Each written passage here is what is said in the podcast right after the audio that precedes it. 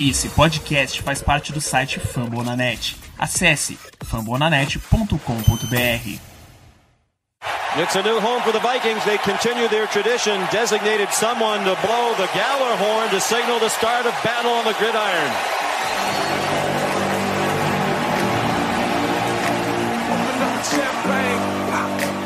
It's my house, come on, turn it up. Uh. Hear a knock on the door and the night begins. Call Brothers, sejam bem-vindos a mais um episódio do Vikings Brasil Podcast. E eu tô achando que esse podcast tá dando so- sorte pra gente, hein? Eu só vim aqui comentar a vitória, rapaz. Que coisa linda, hein? Mas. é Isso aí, Ramiro pode chegar junto. Nossa defesa dominou o ataque do Ravens. Vamos falar no bloco do recap. Mas o importante é que a gente só traz boa notícia pros torcedores de Minnesota. É verdade, Rafael, estamos ficando mal acostumados, cara.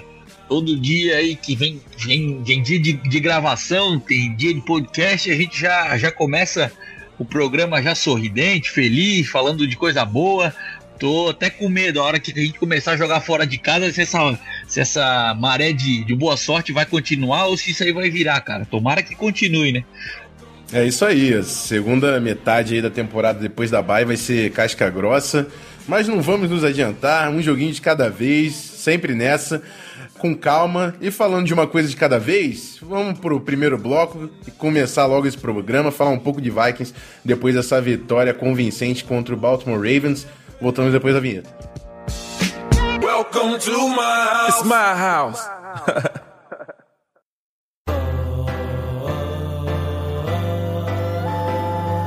Yeah. I tip for the city. Let's go. Turn Minnesota, NFC North, bikes coming.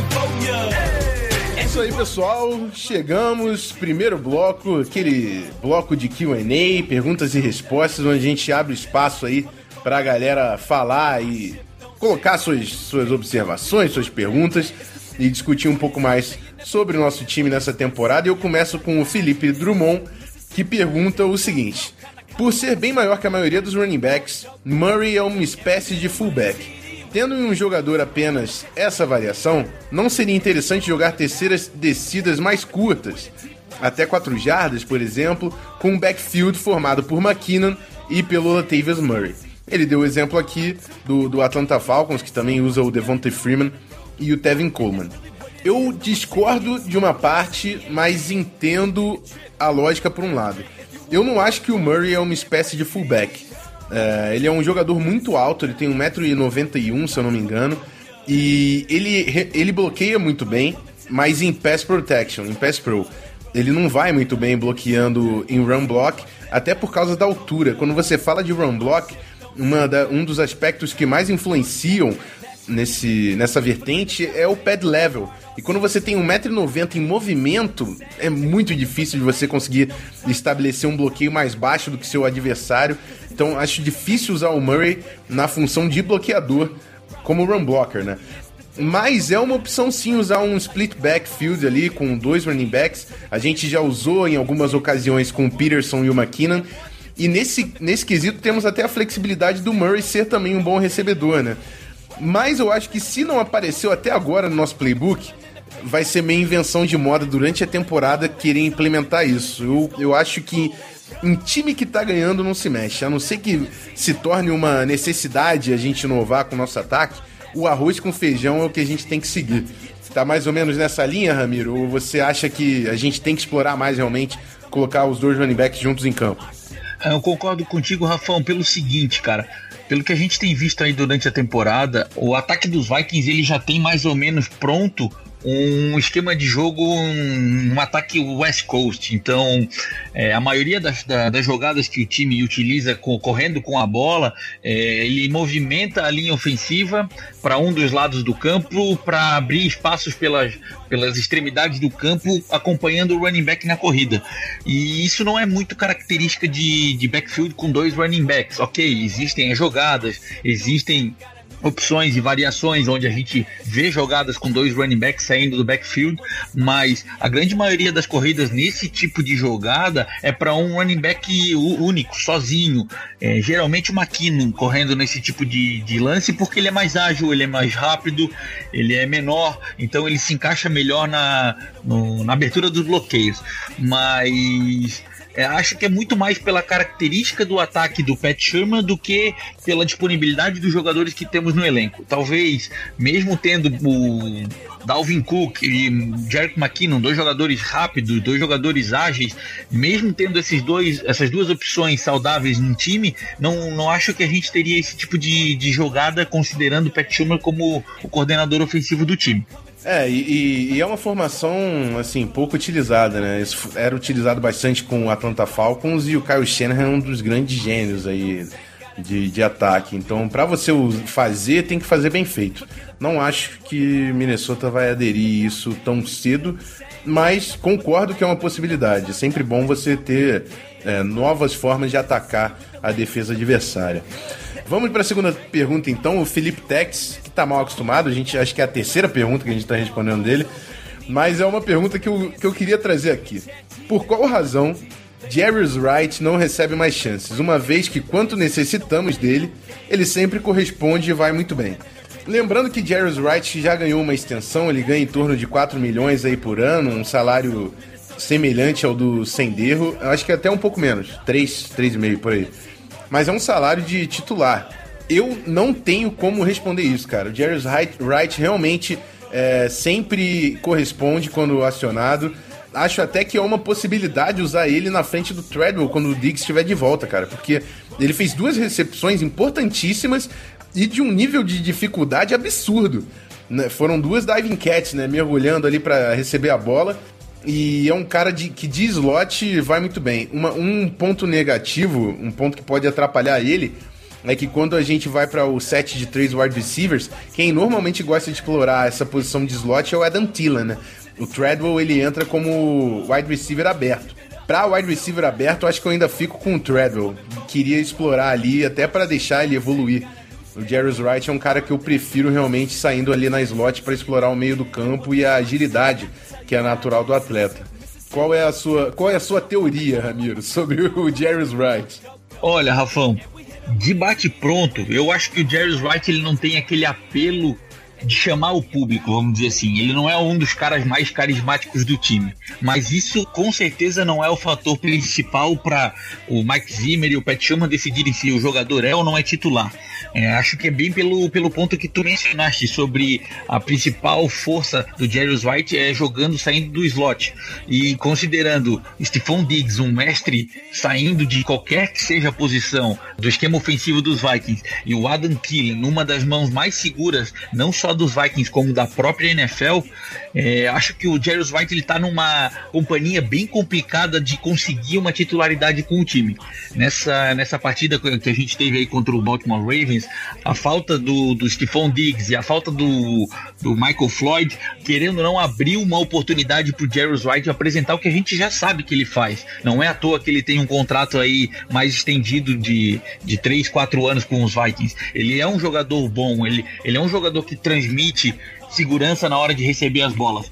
Só que a competição que ele tem em passar, que ele tem enfrentado ao longo do, da carreira dele com os Vikings, eu acho que é o principal motivo por ele não ser tão acionado e tão utilizado no, no ataque do time. Perfeito, vamos então para a última pergunta do bloco, pergunta que está cada vez mais movimentando, né? O tempo vai passando, o pessoal vai ficando ansioso e o Terry tem aquela, va aquela vaguinha cativa no coração da torcida de Minnesota, o Vitor Bosco pergunta: Com o retorno do Terry, você acha que ele vai disputar a titularidade com o Case Keenan ou a vaga já é garantida do menino Ponte d'Água, do Terry Bridgewater? Eu vou, vou deixar você começar essa, Ramiro, e depois eu complemento. Vai lá. Então, Ted Bridgewater voltando, estando 100% saudável e podendo jogar, eu acredito que o time é do Ted Bridgewater sim. A dúvida é se ele vai voltar saudável, se ele vai voltar é, numa boa forma, sem ferrugem, podendo disputar, podendo fazer o jogo que ele já fazia antes. É, acho que de bate pronto assim, ele ainda vai ter que provar nos treinos que ele pode ser o running back que os Vikings draftou em 2015 de novo. Só que ainda, ainda existe aquela dúvida se ele vai poder ou não vai poder voltar nessa, nessa mesma batida que ele deixou o time e se ele consegue, digamos assim, ficar saudável principalmente nesses próximos jogos que o time joga fora de casa, pega um, um gramado ruim como o do, do Washington Redskins, que já destruiu o joelho de muitos jogadores. Então, a longo prazo, talvez a gente possa ver sim uma disputa entre Ted Bridgewater e Case Keenum no, no, na parte dos treinos. Mas hoje, falando hoje, é um time do, do Case Keenum que tem jogado bem, que não tem comprometido o ataque dos Vikings, tem feito um papel bom, considerando que a posição dele é, é um quarterback reserva. E time que tá ganhando não se mexe, cara. A não ser que ele faça uma cagada muito grande, desculpa a expressão, mas a não ser que ele deixe a desejar, que ele comece a devolver a bola para os adversários e comprometer o ataque, acho que que não deve segurar a onda como titular e vai dando um pouco mais de tempo pro Ted se ambientar novamente a, ao ritmo e a, e a correria que é jogar uma NFL. Não, então, só complementando, eu acho até pelo por esse ditado aí, time que tá ganhando não se mexe. A, o meu palpite é o seguinte: primeiro que eu acho que o Terry volta ou contra o Rams ou contra o Lions. Hum, mas além disso, eu acho que o Terry não começa de titular um jogo. Ele, o que vai acontecer é em um desses jogos, caso Case Keenan comece a, a ter um primeiro tempo fraco, como foi contra o Ravens. O Keenan tava, tava bem questionável no primeiro tempo contra o Ravens. Se acontecer isso, acho que ele entra para assumir e, e a partir daí conseguindo mostrar né, serviço quando, quando acionado, ele ganha essa vaga de titular. Acho que o, o Zimmer tem realmente muito afeto pelo Terry, mas com o time funcionando e garantindo vitórias, eu acho muito difícil do Terry tirar a vaga do, do Case Keenum. Mas vamos acompanhar, né? É apenas uma opinião. Quem manda na parada é o Zimmer, é ele que vai dizer. É, fechamos Rafael, aqui só o... Fala. Rafael, só, só uma curiosidade. Na, na conversa com, com os repórteres que o Mike Zimmer deu hoje na coletiva de imprensa lá em Minnesota, ele foi questionado se o Ted Bridgewater tinha chance de jogar com o time para Londres, o Mike Zimmer, que ele gosta bastante de, de tirar sarro do, dos repórteres e dos fãs, ele deu uma piscadinha para a câmera e respondeu a pergunta do repórter dizendo: Vamos ver, vamos ver como é que vai ser esse jogo. Só para deixar no ar aí o suspense que o próprio Mike Zimmer gosta de deixar e, e, e colocar um, um, um quesinho de dúvida aí no, no time adversário sobre o retorno ou não do Ted. O Zimmer gosta de um, de um tempero, de uma especulação. Ele gosta de fazer essa. Sabe como é que é. Mas é isso aí. De novo, eu vou, eu vou agradecer, cara. Tem muita gente participando. E dá, e dá, dá pena realmente da gente não conseguir responder mais pessoas durante esse bloco para não estender muito o programa. Mas é, é, vai ser legal também que quando, de repente, depois da temporada, se o pessoal ficar na pegada, mandando pergunta, a gente começa a fazer um programa só respondendo pergunta, cara. Porque realmente a participação dá demais. Agradecer aqui o Gabriel Rocha, o, o Antônio Wildner, o, o Bira, que já participou aqui com a gente, o Rafael Oliveira, o Isaac Oliveira. Enfim, é, realmente muita gente que está participando e, e a gente pede desculpa, é claro, não dá para responder todo mundo. Mas é isso aí, acabou a média. Vamos pro segundo bloco e vamos falar de vitória do Minnesota Vikings 24 a 16 contra o Baltimore Ravens.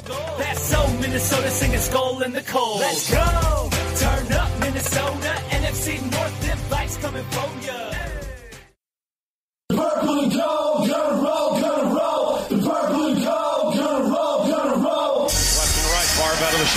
Chester to his right. Third down, 12 seconds to go in the game. Niners lead by four.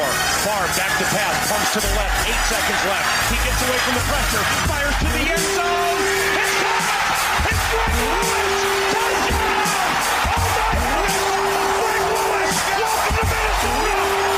Oh Let me tell you about some unfinished business. Isso aí, galera. E, e agora é tradição, hein? É tradição quando tem vitória no bloco do recap, toca ela, toca o Galahorn, pode tocar. Mais alto, mais alto, mais alto. Isso, isso. Tem que ser que nem quando foi o Montanha lá tocar o Galahorn. Tem que ser uma Galahorn bem tocada. Não pode ser qualquer coisa, não. E foi uma, uma vitória convincente do nosso Minnesota Vikings, 24 a 16. E, e- e o, o primeiro tópico aqui da pauta é a nossa defesa de elite. Hoje eu tô confortável pra cravar. O Minnesota Vikings tem a melhor defesa da temporada. É a melhor defesa da NFL nesse ano. E se alguém quiser vir comigo argumentar, estou aberto, mas acho difícil de ganhar essa, esse debate. É, foram 16 pontos do, do Baltimore Ravens, mas foram 7 pontos do touchdown do Trey Waynes no finalzinho, que a defesa já estava meia bomba gastando tempo. E do um chute do, do Justin Tucker de 57 jardas. É brincadeira o kicker do Baltimore Ravens, cara. Eles precisam avançar 20 jardas depois do kickoff, chegar mais ou menos no meio campo, que o cara já solta a pata. É um absurdo esse kicker do Baltimore Ravens.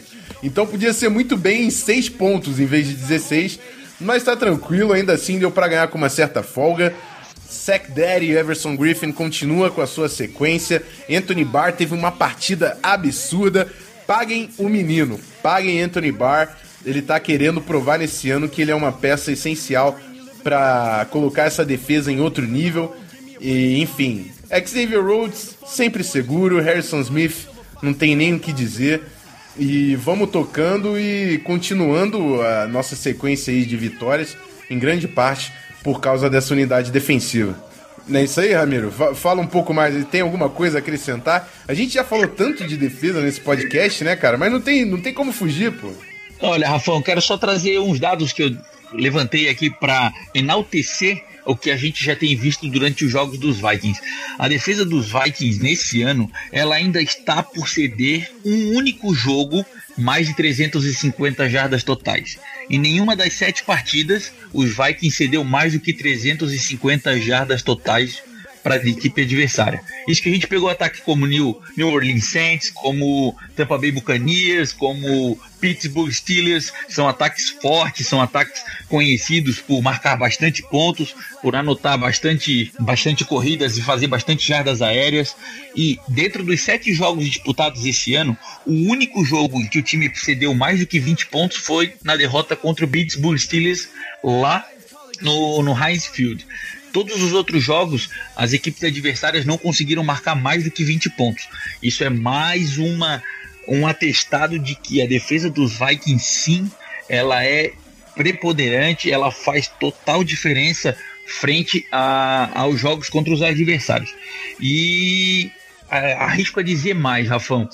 É, o time não está melhor ranqueado hoje entre jardas totais, entre pontos cedidos, entre enfim, entre, entre as melhores defesas da, da NFL, quesito números, porque Mike Zimmer ele tem tirado o pé no finalzinho dos jogos onde o time já está ganhando, visando poupar os jogadores e evitar lesões desnecessárias. Até troquei uma, uns tweets é, essa semana com um dos, dos, torcedores dos Vikings, falando, mencionando que, poxa, por que, que o time dos Vikings acaba cedendo tantos pontos, ou, ou, perdão, acaba no final do jogo tirando o pé, deixando o, o time crescer, o time adversário tentar crescer, tentar chegar, tentar a, encurtar o placar. Eu acho que é muito mais uma opção tática do Mike Zimmer em poupar os jogadores, em evitar contatos desnecessários em jogos praticamente terminados, com um placar elástico, do que uma moleza, digamos assim, da defesa, ou deixar de jogar. A temporada é longa, a gente está na semana 7, temos alguns jogadores listados aí nos treinos como listados como lesionados. A gente já viu várias outras equipes perdendo jogadores, peças-chave fundamentais por conta de lesão. Então, todo cuidado é pouco. Tudo que a gente puder fazer para evitar perder jogadores, ainda mais em jogadas desnecessárias, eu acho que é válido. Eu acho que vale a pena ceder jardas, vale a pena ceder pontos, mas garantir a integridade física do time para chegar no final da temporada grande, com força e poder disputar aí os playoffs bem. É, além disso tudo, ainda tem o, o fato da, daquela mentalidade do Mike Zimmer aquele é, blue collar que eles chamam, né? O cara hard worker que não quer saber de hype, não quer saber do que a mídia tá falando, se a defesa é a melhor ranqueada, se é a última ranqueada. Acima de todas as estatísticas, o Zimmer quer saber é do W, ou em português, da vitória. Então, Se tiver ganhando, amigo, e tá funcionando, acabou. Deixa a defesa do Seahawks estar tá em número um dos números. Eu sei que hoje não é isso, provavelmente deve ser o Jaguars, alguma coisa assim, ou o Broncos. Mas ele não quer saber de número, não quer saber se Eric Kendricks vai pro Pro Bowl, ele quer vitórias. E é exatamente o que o nosso time segue, apesar de tudo isso. E vamos pro próximo assunto. Na pauta tá escrito o seguinte, amigo. Abram as portas para o Tay-Train. Tá passando o Latavius Murray. Que partida do, da nossa contratação da Free Agency. É, foram 18 carregadas, 113 jardas e um touchdown. Uh, uma corrida para 35 jardas e a outra para 29, que foi a do TD, no mesmo drive. E importantíssimo para o nosso ataque, essa distribuição. Uh, o McKinnon é um cara que eu confio que pode realmente ter uh, um número elevado de carries, mas ele precisa distribuir essa rotação, ele precisa de alguém para dividir. E o Vikings tem a opção também de ver quem está melhor no jogo, né? Nesse jogo, claramente, quem estava gerando mais resultado era o Latavius Murray. Então o, o Zimmer deu um pouco mais de carregadas para o Murray e deu resultado. Então é importante a gente ter dois caras para deixar a defesa um pouco mais insegura, como que vou marcar esse, como que eu vou marcar aquele, deixar os running backs mais, menos cansados também, né? É difícil a posição de running back, realmente desgasta o atleta. Então, tendo dois running backs que conseguem corresponder, mesmo que um dia um vai fazer 30 jardas e o outro 100 ou 90, é importante para o ataque manter a sua saúde e a sua produtividade é, com consistência. É, gostou da, da performance do, do menino Latavius, o, o Ramiro?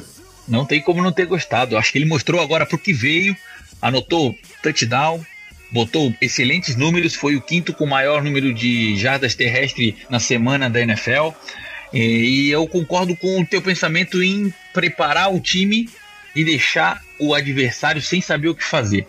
É, aposto, não, não vou dizer aposto, mas se eu fosse o técnico do, do, Baltimore Ravens, vendo os dois últimos jogos dos Vikings, eu prepararia minha defesa para jogar contra o Jerick McKinnon. E vendo o retorno do Brandon Williams, que é um excelente nose tackle, que faz uma diferença no jogo terrestre, na defesa contra o jogo terrestre por parte do Baltimore Ravens, esperar o Latavius Murray afiado do jeito que ele estava, com um hype não tão alto, mas com a potência que ele tem, com a força física que ele tem, é, acho que não era algo que os Ravens estavam preparados para enfrentar o jogo inteiro. Tanto que a maioria das corridas em que Latavius Murray tocou na bola, o, o time ele o time adversário, perdão, o Baltimore Ravens, ele até tentou fazer um tackles for loss, parar a jogada, mas o Latavius Murray é muito explosivo, ele é muito forte. O próprio Rafão falou, ele tem 1,91m, passa de 100 quilos, então é muito difícil parar o jogador.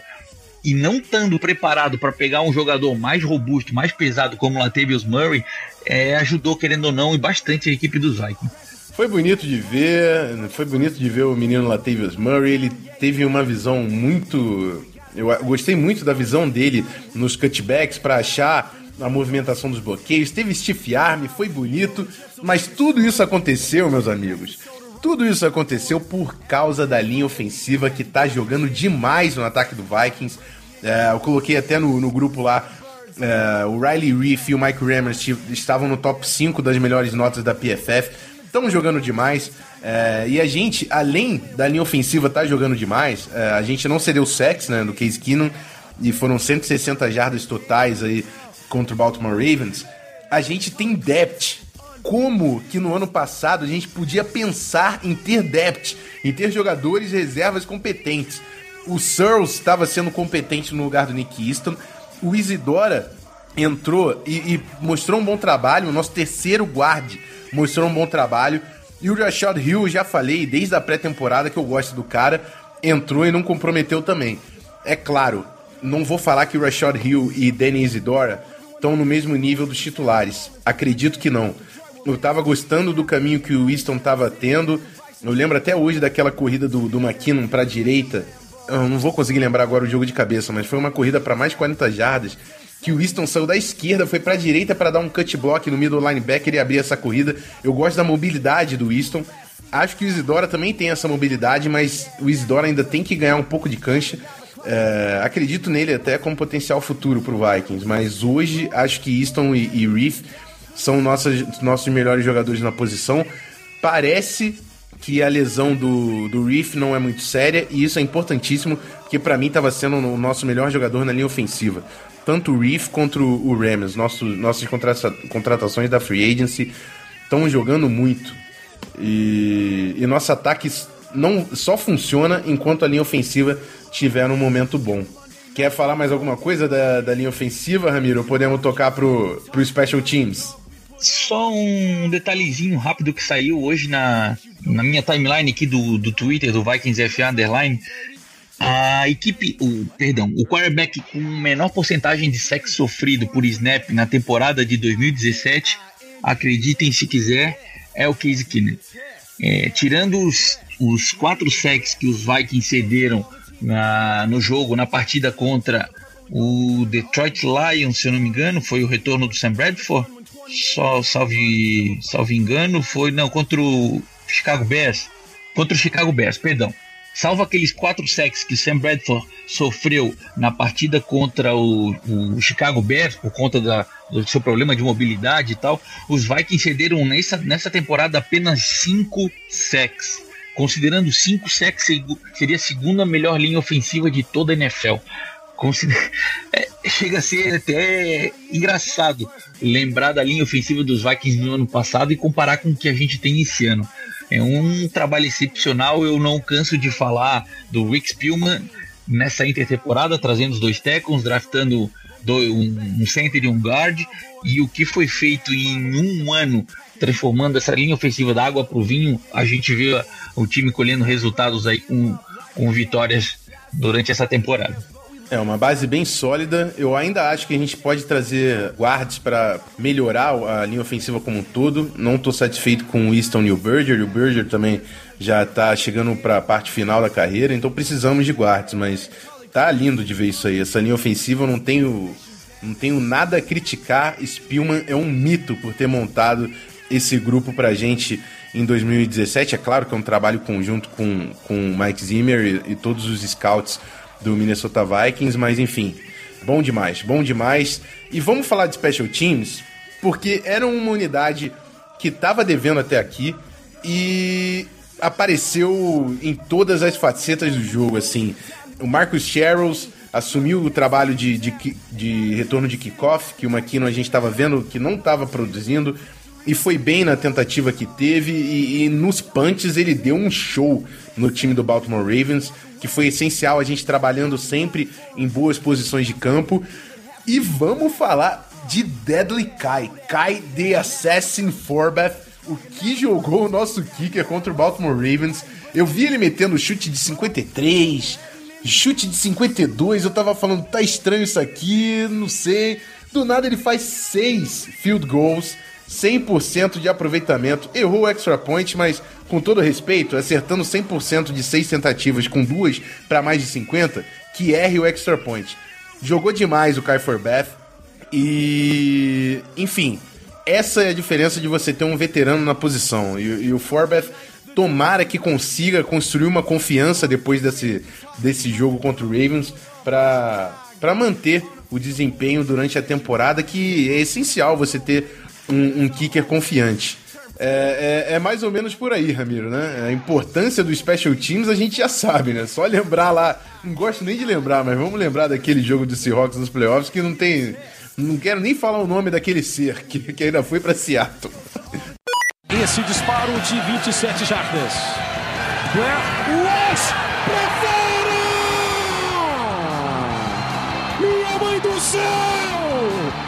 Coisa miserável!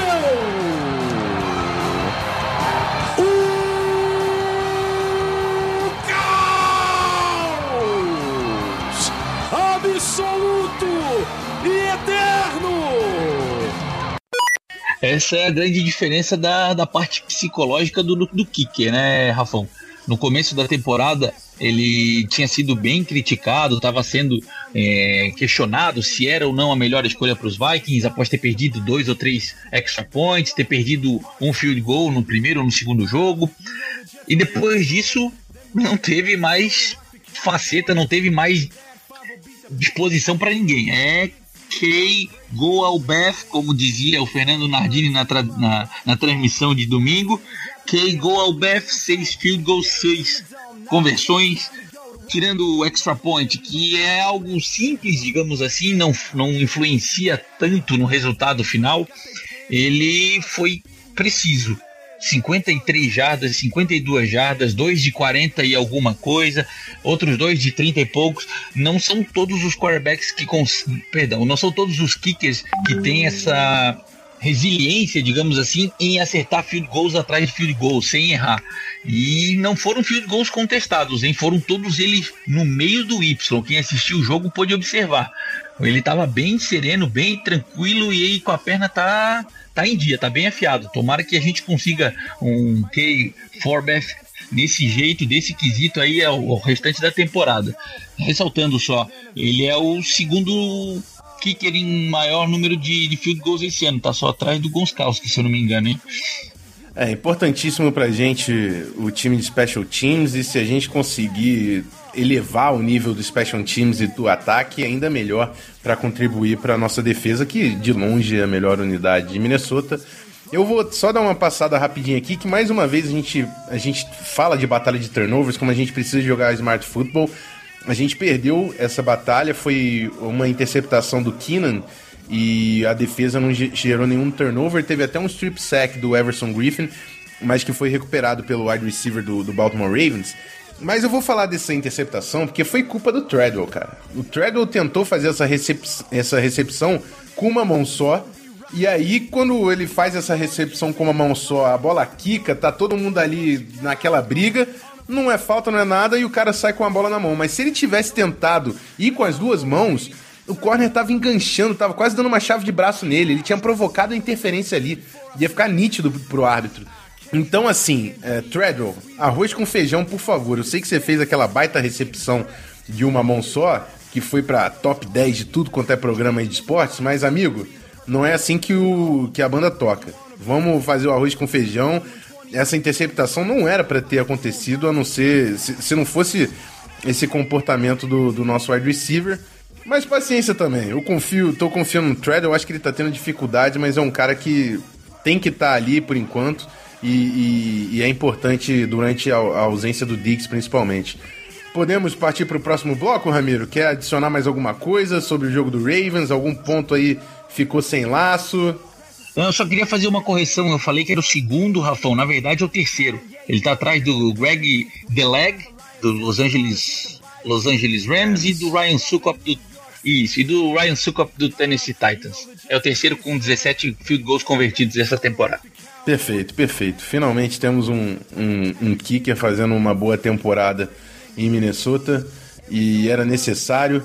Então vamos encerrando aqui o recap de mais uma vitória e vamos falar sobre a possível vitória da semana que vem ou como vai ser esse confronto com o nosso convidado do programa, o Murilo Moura do Dog Pound BR. Vamos falar de Vikings e Browns em Londres no domingo. A gente volta já já.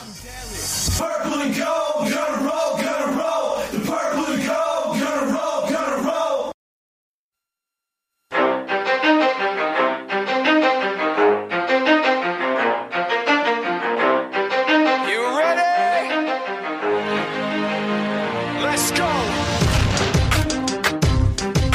Isso aí, pessoal. Chegamos ao último bloco.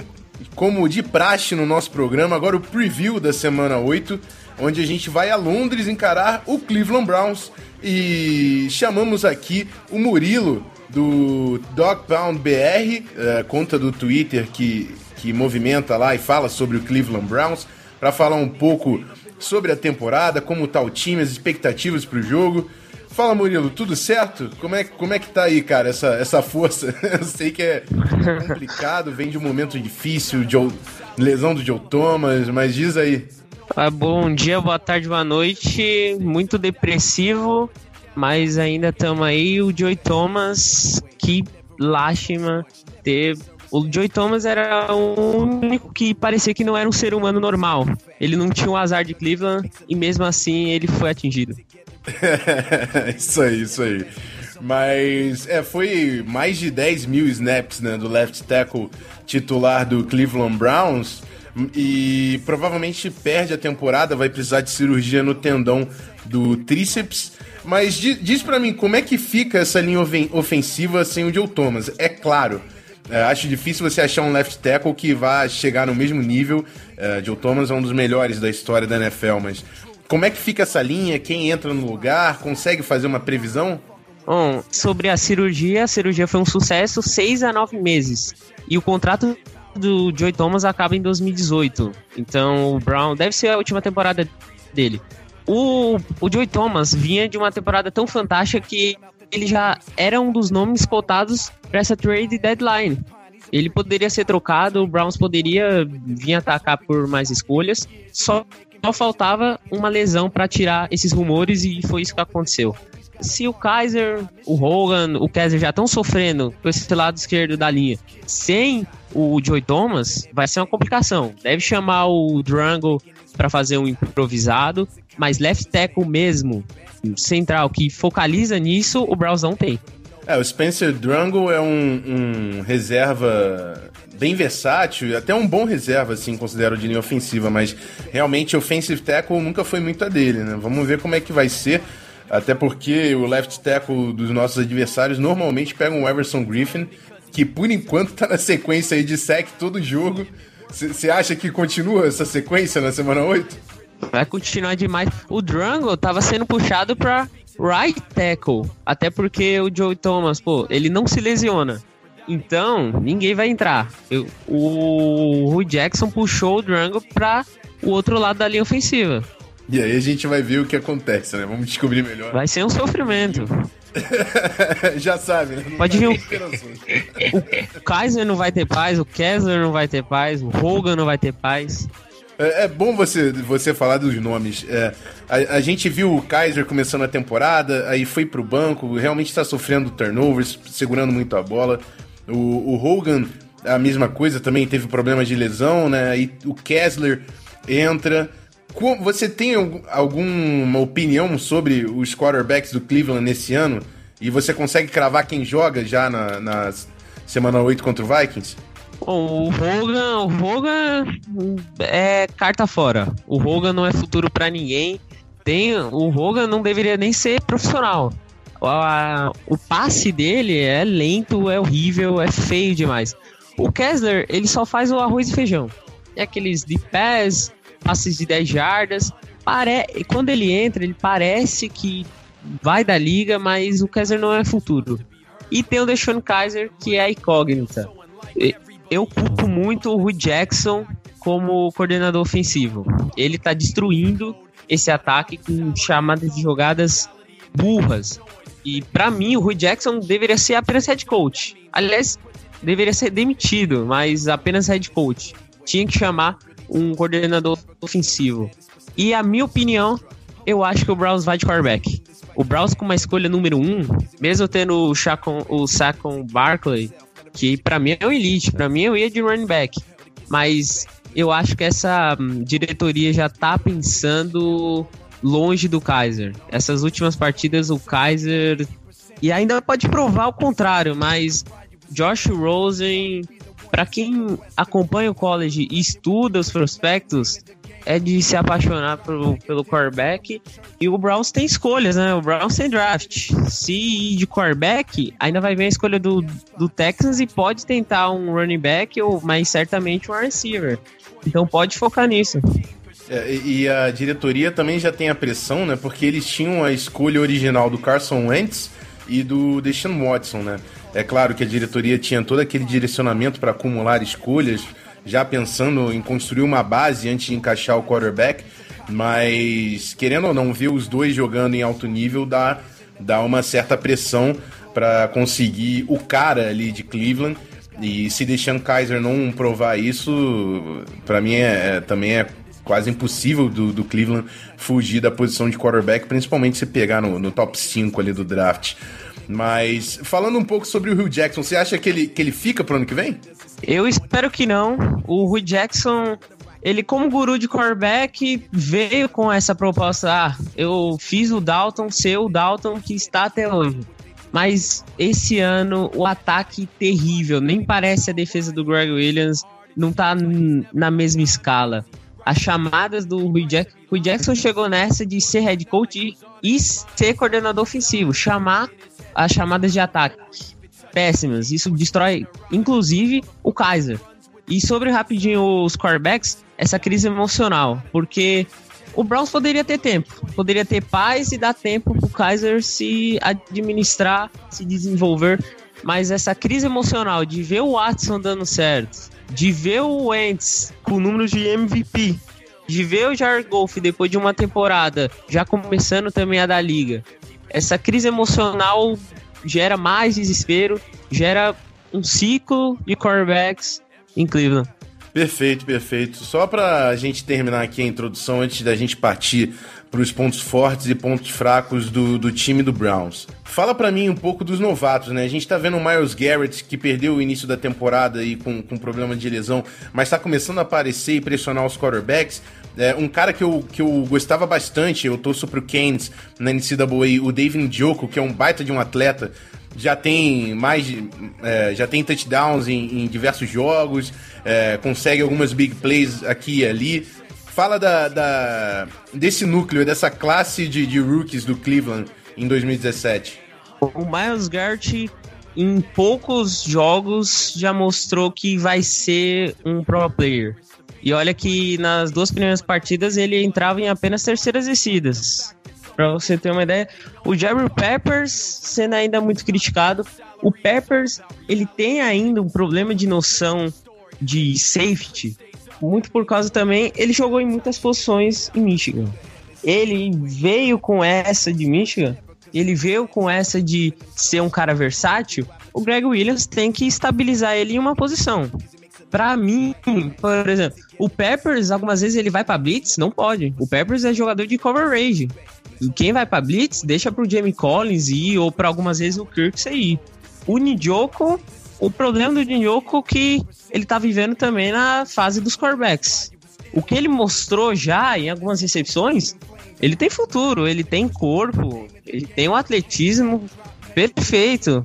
O problema é que ele viveu um jogo e meio com um Hogan terrível.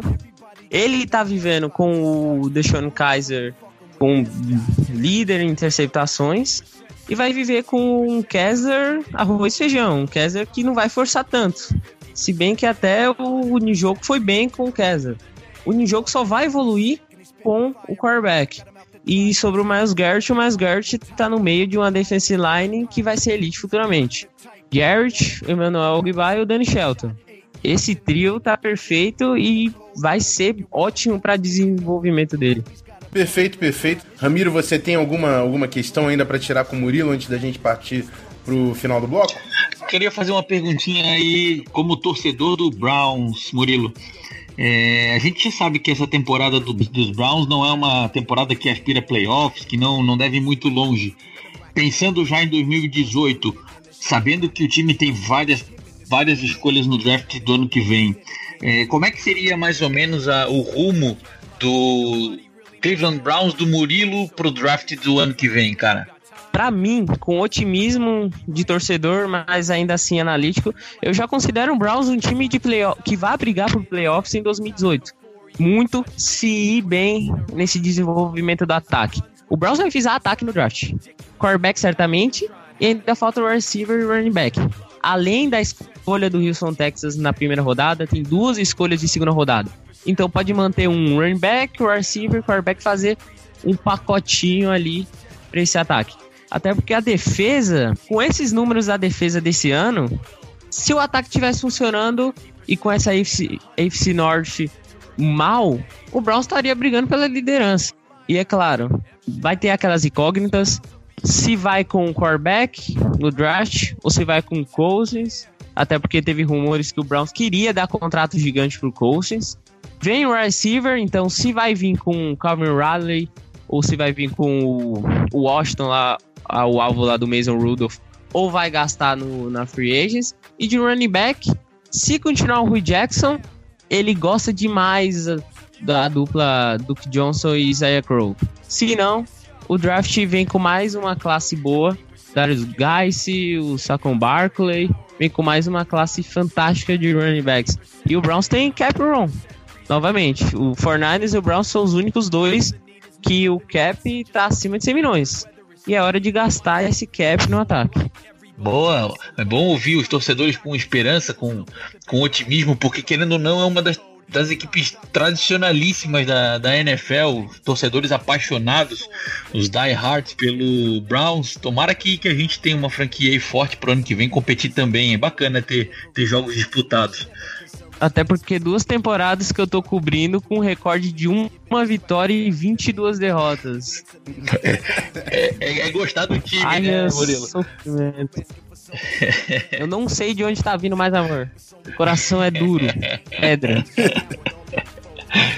Eu ia falar que tá faltando o LeBron James na, na NFL. Né? tá faltando vir alguém com potencial de carregar a equipe pro título. Mas vamos lá, bola pra frente, vamos pro final do bloco. Fala pra mim, Murilo, o que você considera o, o- quais são os pontos fortes do Cleveland Browns pra conseguir, quem sabe, um- uma vitória aí em Londres contra o Minnesota Vikings? Vitória pode vir e certamente a defesa pode conseguir essa vitória. Essa defesa. Fazia tempo que o Browns não conseguia uma defesa contra jogo corrido tão fantástica como vem essa temporada. Por enquanto, veio e enfrentou já Livion Bell, West, o Frank Gore, Joey Mixon, que é o calouro, o DeMarco Murray. E até agora só cedeu dois touchdowns durante todos contra esses running backs e sempre marcas abaixo de 60 jardas. Por enquanto o Browns contra o jogo corrido fantástico. A secundária é outra. O, aliás, o front seven inteiro do Browns. Jamie Collins e o Kirksey é uma dupla que ao mesmo tempo em coverage tá jogando muito em blitz tá dando certo, até porque tá nas mãos do Greg Williams. Greg Williams em trabalhar em front seven é um gênio. E essa secundária, por exemplo, o Mike Jordan em níquel, nunca tinha jogado em níquel, era muito reserva. No último jogo foi muito bem. O Body Callion, até agora em seis jogos na temporada, cedeu no máximo 25 jardas. O Jamar Taylor vem sendo o cara a marcar os receivers número um de elenco e tá conseguindo ser e meio que foi bem contra o o Hopkins, contra o Tony Brown falhou apenas um ou dois passes. A defesa consegue levar essa vitória. É, e, e fica complicado pra gente. A gente tem o Case Keenan, que é quarterback reserva, né? A gente não sabe se o Stephon Diggs joga, então se não tiver o jogo terrestre, o play action vai fazer muita falta pro nosso quarterback. Se se tornar um jogo unidimensional, né? O Vikings vai ter realmente muitos problemas para marcar pontos em cima da, da defesa do Cleveland. E também já se espera que o Garrett jogue mais snaps ainda. Cada semana vem evoluindo. E no último jogo já começou de titular. Então vem completo o Ogba de um lado, o Garrett do outro. Um baita teste para os nossos offensive tackles, que estão muito bem, mas sempre é uma preocupação, né? Não tem como quando edge- os edge rushers adversários são, são de alta qualidade. Mas fala então para mim, quais são os pontos fracos ou o grande ponto fraco do Cleveland Browns? Qual é aquele aspecto do jogo que você já tá preocupado sem nem começar? O ponto mais fraco é alvo. O mesmo se o Kaiser tiver um bom dia ou não, o Kaiser vai ter que tirar co- coelho da cartola. O, o Cleveland Browns não tem um receiver. O Cor Coleman é o azar de sempre, por causa da mão, por causa das lesões, Josh Gordon não volta. E aí vai jogar na base do- dos receivers medianos e normais. Richard Hings, Ricardo Lewis. Esse é o grande problema. O jogo corrido também dá pra pôr na balança e ser um ponto fraco demais. O Duke Johnson jogando demais, até como um, um recebedor, mas aí a Crowell ainda é bipolar. Algumas vezes consegue uns brilhos na partida de corridas de 20, 30 jardas, mas é brilhos instantâneos. O jogo corrido, que deveria ser o ponto de ajuda para um calouro, não tá sendo. É, o, o Cruel sempre foi meio porra louca, né? Com respeito, tô, com, pedindo desculpa pela expressão, mas perdeu também a, a bolsa dele lá em Georgia, foi pra FCS, porque realmente não, não tem o, o, o profissionalismo e a consistência que você espera de um running back, mas quando tá atacado é difícil de parar o, o running back do Cleveland Browns. E o Duke Johnson é outro, eu sou suspeito, sou clubista não só em Minnesota, mas no Miami Hurricanes também. Duke Johnson é líder de, de jardas de scrimmage da história do Miami Hurricanes, é um absurdo que esse cara joga. Mas dentro daquele ataque do Cleveland, ele não tem o, o suporte que precisa para aparecer mais, né? Ele é um, um cara mais de situação. Vou agradecendo a sua, a sua presença aqui, Murilo, e vou abrir o microfone para você falar sobre o Dog Pound BR, o pessoal querendo conhecer, o trabalho que vocês fazem e chamando a torcida de Cleveland para chegar lá no Twitter e, e torcer junto com a galera. Bom, a gente está fazendo esse trabalho aí há quatro anos e é incrível como a gente mantém esse trabalho, porque eu já disse, e assim, parece que todo domingo eu tô depressivo depois dos jogos das duas, três da tarde. E com tantas diversidades do esporte, porque a gente tá torcendo pro time, pra franquia mais azarada dos esportes. E a gente tá lá, arroba DownPodBR, e a gente vai tentar manter, mesmo com essas adversidades, mesmo com sem resultado, sem alegria, a gente continua mantendo porque, além de tudo, a gente ama o futebol americano. Então vou só agradecer mais uma vez, brigadão pela disponibilidade, falar um pouco aqui com a gente sobre o confronto. E não vou desejar boa sorte nessa semana, mas depois da semana 8, cara, tô torcendo com vocês. Valeu. não, não adianta mais boa sorte. Não adianta. ok, mentira. Vamos, vamos ganhar, vamos ganhar. Não, porque a vergonha agora é internacional, né? Vai sair dos Estados Unidos. Obrigado aí. Pô, Murilo, valeu, cara. Valeu, Prazer e obrigado, velho. Valeu, mano. Boa sorte aí.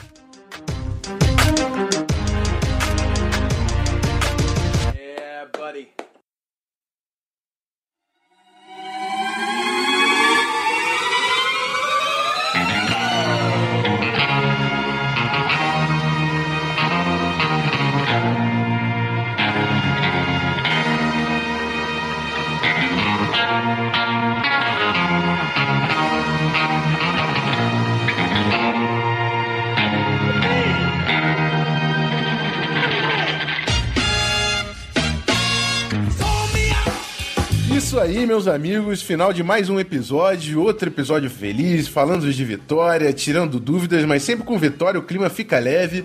É, agradecendo mais uma vez a presença do Murilo, foi um, um papo muito interessante para a gente saber um pouco mais do Cleveland Browns, que é um time que não ganha tanta atenção, então é sempre bom ter um torcedor aqui para falar um pouco melhor. E a gente está conhecendo, tenho certeza que o pessoal saiu do programa sabendo um pouco mais sobre o nosso adversário do domingo. Agradecer mais uma vez ao Ramiro pela disponibilidade. Fala aí do, do, do, site também, Vikings FA, sempre batendo na tecla aqui no programa o, do site que o Ramiro vai atualizando toda semana, tem relatório pós-jogo, falando do, dos acontecimentos de Minnesota. É isso aí, Ramiro. Obrigado mais uma vez, hein?